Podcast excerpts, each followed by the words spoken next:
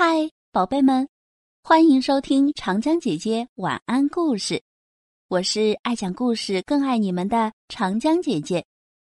今天要给大家分享的故事叫做《披着羊皮的狼》。每天早晨，牧羊人都把羊群赶到草地上放牧。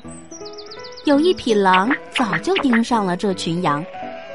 但牧羊人把羊群看管得很紧，而且还有牧羊犬跟随。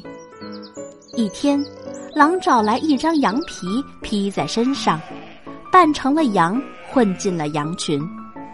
天黑了，牧羊人吆喝着把羊群赶回羊圈。老狼第一个向羊圈冲进去，可在没有羊群掩护的情况下。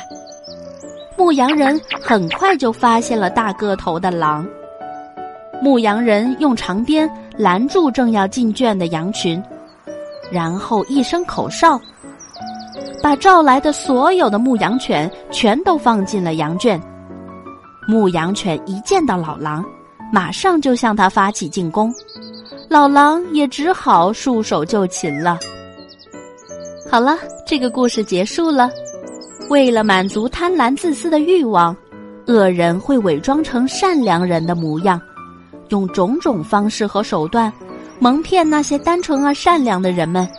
所以，小朋友们在与人为善的同时，也要学会分辨善恶，防范恶人。